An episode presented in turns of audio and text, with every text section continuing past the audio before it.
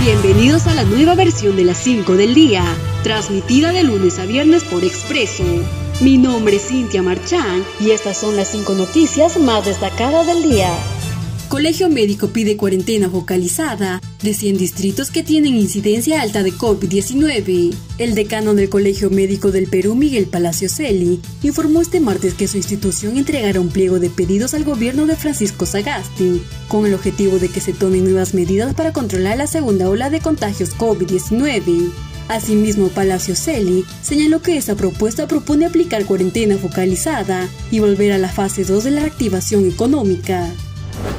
Voluntaria peruana que participó en ensayos de vacunas Sinofran falleció por COVID-19.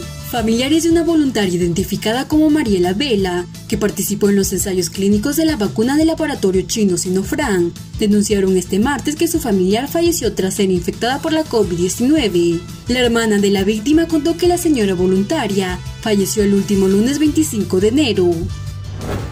Jurado Nacional de Elecciones deja al voto apelación sobre exclusión de candidatura congresal de Martín Vizcarra.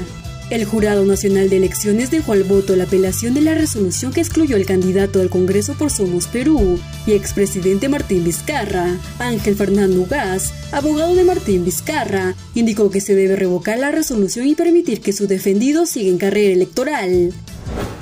Brasil restringe la entrada a personas procedentes de Sudáfrica por nueva variante del coronavirus.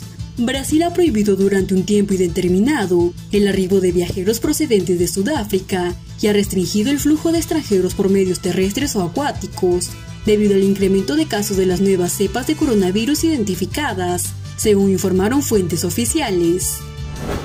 Rusia comenzará en febrero la producción masiva de su segunda vacuna contra el COVID-19. Rusia iniciará en febrero la producción masiva de su segunda vacuna Epivac Corona contra la COVID-19.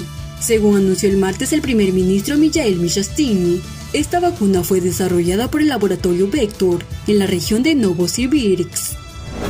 Estas fueron las 5 del día. Nos encontramos en una próxima edición.